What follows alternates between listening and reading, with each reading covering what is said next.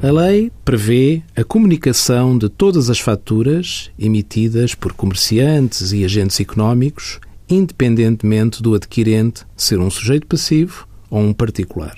Esta lei contém também uma disposição transitória segundo a qual os sujeitos passivos estão apenas obrigados ao preenchimento no campo referente à chamada informação parcial dos elementos respeitantes à primeira e à última fatura de cada série emitidas no período a que se refere esta mesma declaração, bem como dos elementos das faturas que contenham o NIF do adquirente.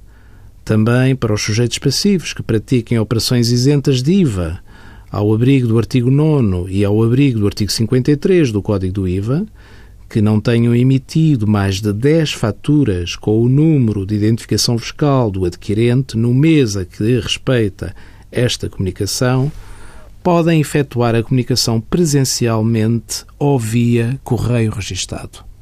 Esta norma transitória manteve-se para 2015.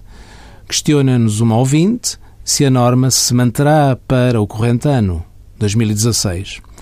Ainda não existe uma certeza jurídica pelo que aconselhamos os comerciantes e demais operadores económicos a estarem atentos neste início de ano. Envie as suas dúvidas para conselhofiscal.tsf.occ.pt.